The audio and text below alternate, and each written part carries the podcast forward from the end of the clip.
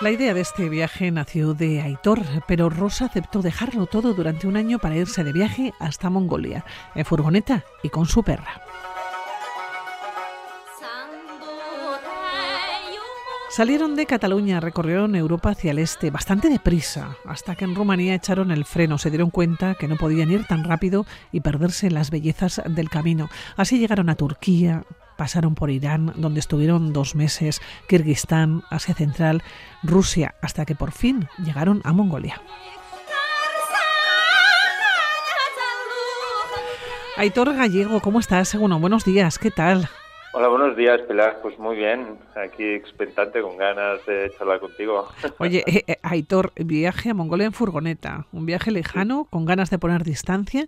¿Por qué Mongolia? Un país muy desconocido, pero muy atractivo también. Sí, yo me quedo con lo segundo, muy atractivo, para mí siempre lo fue, y creo que siempre me atrajo por la rudeza bien entendida de su naturaleza, ¿no? De la pureza que, que tiene, que transmite y Rosa, mi pareja, pues también la tenía en la cabeza y cuando yo le propuse por motivos personales de irnos, coincidimos en Mongolia y, para allí que fuimos. Oye, ¿preparasteis la furgoneta?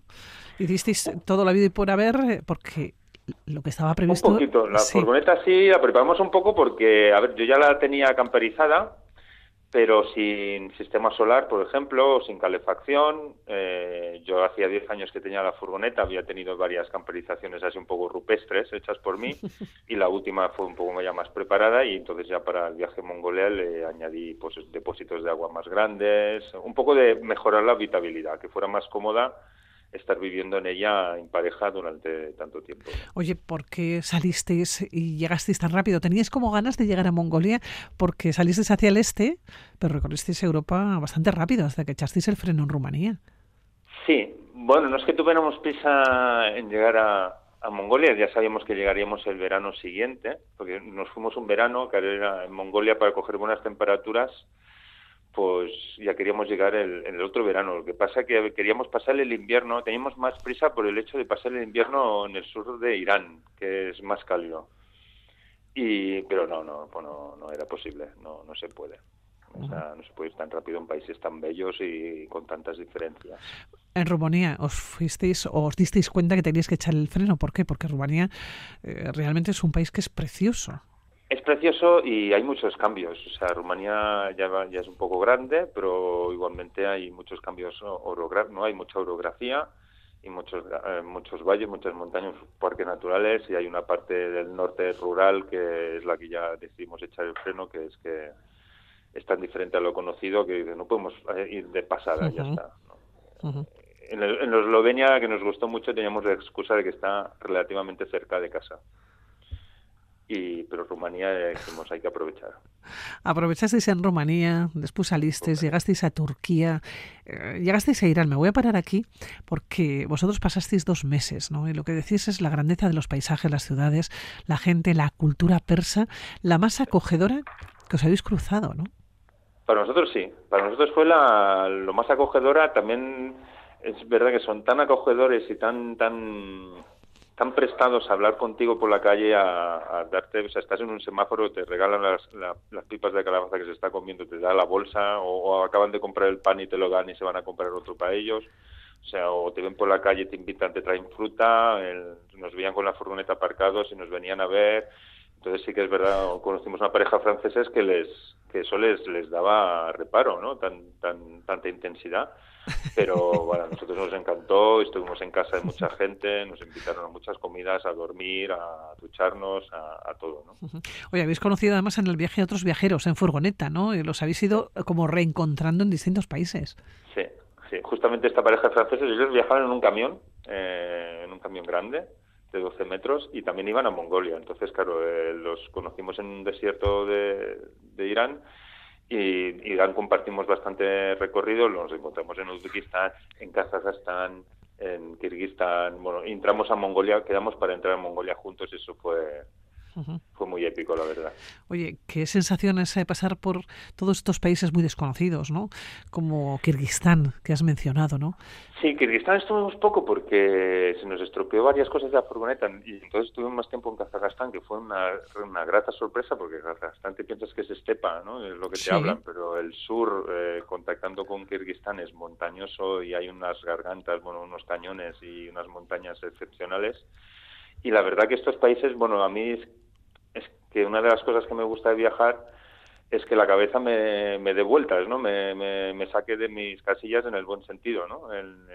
entonces estos paisajes también diferentes de Europa y sobre todo las culturas y personas, la, aunque luego la otra cosa que me gusta es, confirmar que la humanidad es igual en todos lados, ¿no? Todo el mundo necesita ser querido y dormir y comer, ¿no? Sí. Y, pero lo vive cada uno con su cultura y eso es lo que a mí me fascina, ¿no? Y, intentar sumergirme un poco en, cada país e intentar aprender a entender algo es lo que me, bueno, me, lleva loco, ¿no? Por viajar, Aitor, creo que os pasó de todo con la furgoneta.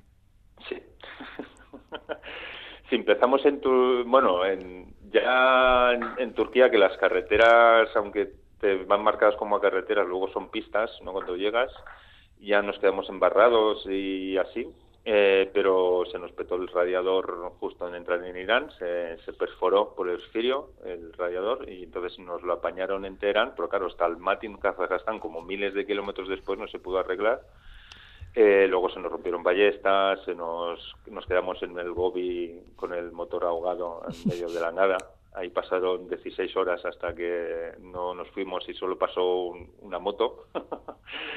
Eh, pero ahí ya estamos curtidos. Ahí si nos hubiera pasado eso al principio del viaje, hubiéramos sufrido un poco. Os ponéis a llorar, si es al principio, ¿no?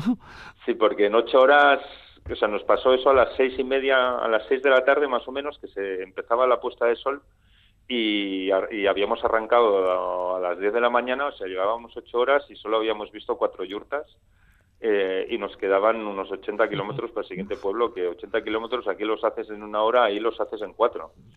Y, justo se empezó a ahogar en unas subidas y, ahí se quedó en el en medio de la nada. O sea, era terreno árido, seco, nada por la derecha, nada por la izquierda, nada por ningún lado. Eh, unos camellos y justo vinieron el día siguiente los camelleros a, ver los camellos, pero vaya que ya los ya lo estábamos solventando y no pasaron horas por eso, sino porque dijimos, son las seis y media de la tarde, ¿qué vamos a hacer ahora?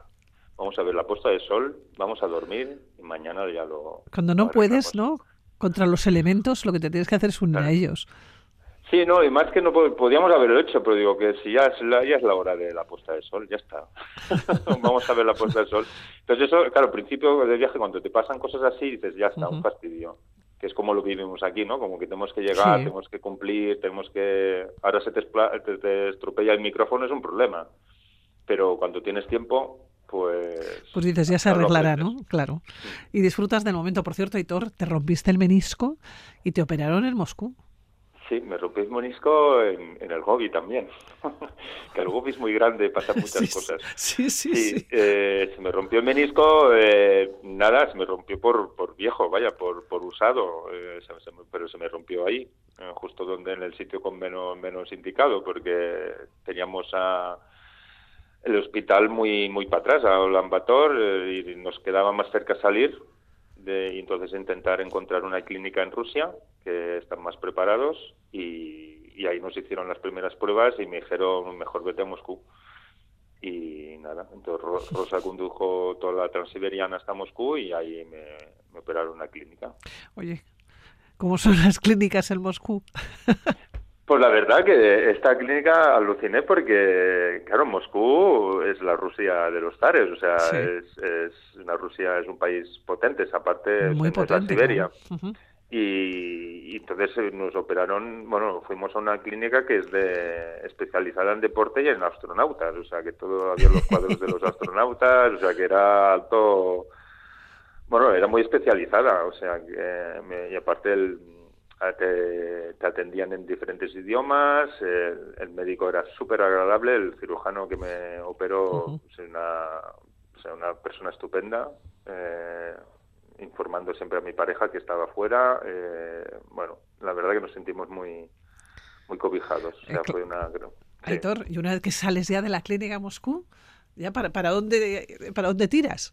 No, porque ya era, ya estábamos casi de vuelta, ya quedaba poco, entonces ya, ya lo, ya era la vuelta. Entonces, mm, lo único malo que en la furgoneta sentado, pues no podía tantas horas para volver, no pude, claro, tardamos unas semanas en, en deshacer el camino por Europa esta vez y, y fue una recuperación un poco difícil. Oye, no te he preguntado por Mongolia. Después de tener mm. tantas ganas, un año para llegar allá, un país... Eh, claro, eh, sí. ¿Qué te encuentras? ¿Qué os encontráis en Mongolia? Mm, bueno, muchos mongoles. no, mucha arena, pero, eh, mucho, mucha tierra dura, batida y muchas horas de, para llegar a los sitios. O sea, ahora está, bueno, ahora ya estará más asfaltado estaba China está asfaltando las vías principales, pero las vías principales aún eran de tierra y solo había ciertas carreteras que salen de Ulaanbaatar son asfaltadas. Y bueno es una rudeza es lo que decía al principio me encontré lo más o menos lo que me esperaba y, y mucha belleza porque es que es, territorio virgen, ¿no? Porque es que solo es lo que no hay infraestructuras en la mayoría del país y es un país en el que puedes realmente ver centenares de kilómetros sin, sin cable, sin cableado, sin, instalaciones ni nada y eso es lo que bueno lo que yo buscaba, ¿no? Y luego pues aunque fuera breve en algún tuvimos alguna experiencia con pastores nómadas y, eso también, eso se queda dentro, eh, porque son diferentes, muy diferentes. Aitor, ¿tú no querías volver? No. Yo me enamoré del, viajar. y Pero ya, ya habíamos partido con una fecha de vuelta, porque Rosa pues tenía, dejó, de hecho dejó muchas cosas para irnos de viaje, y una de ellas fue una carrera que justo acaba, acaba de empezar y la dejó parada y entonces volvimos ya para que la pudiera reanudar. Y ahora ya la acabó. claro, ¿cómo, ¿cómo se vuelve uno a reconvertir? O, la cabeza, ¿no? Vuelve a ponerse en su sitio. Uh, a mí me costó mucho. después de un año.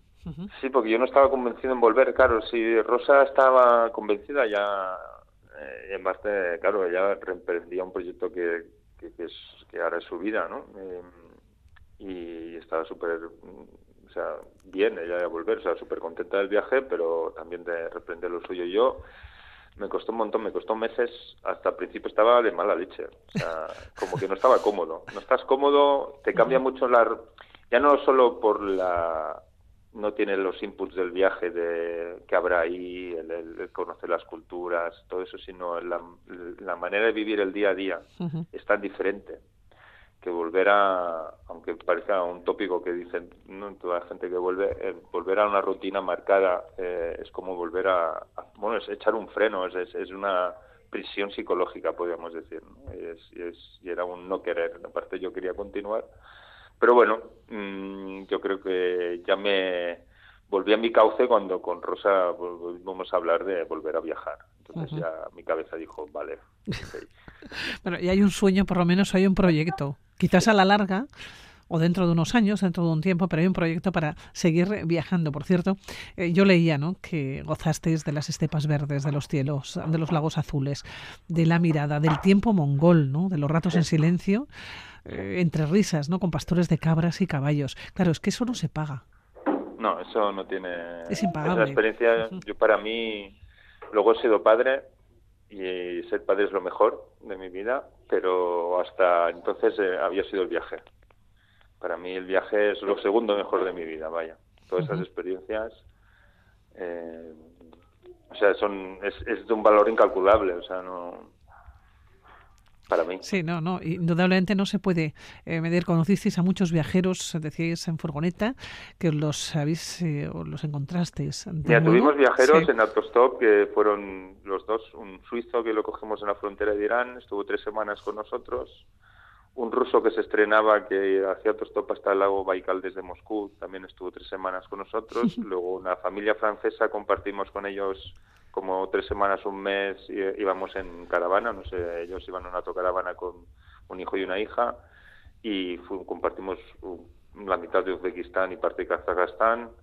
Luego con estos franceses, ¿no? Que nos fuimos encontrando. Otro, Bulgaria, perdón, Bulgaria lo hicimos con dos parejas de franceses en diferentes tiempos, ¿no? Nos íbamos encontrando por el país. Eso es muy muy placentero porque te encuentras a alguien que está haciendo lo mismo que lo mismo que tú, claro. Lo mismo que tú y entonces hay como los mismos intereses, las mismas dudas, compartes muchas fogatas, ¿no? Porque en estos estos países pues se puede tranquilamente pernoctar y, y hacer fuego, cocinar, lo hacen los locales, ¿no? Y también, ver, para mí es un placer encontrar locales, pero con viajeros que compartes lo que estás haciendo es también especial. Bueno, pues un gran viaje, el de llegar hasta Mongolia en furgoneta y con la perra, el viaje de Aitor y Rosa, que lo podrán, bueno, pues ver las personas que se acerquen a las jornadas y a ti de los grandes viajes que se celebran en Barcelona. Se lo iremos contando aquí en la sintonía de Radio Vitoria, que nos pide un poco lejos, pero siempre a través de, Internet siempre podremos acceder.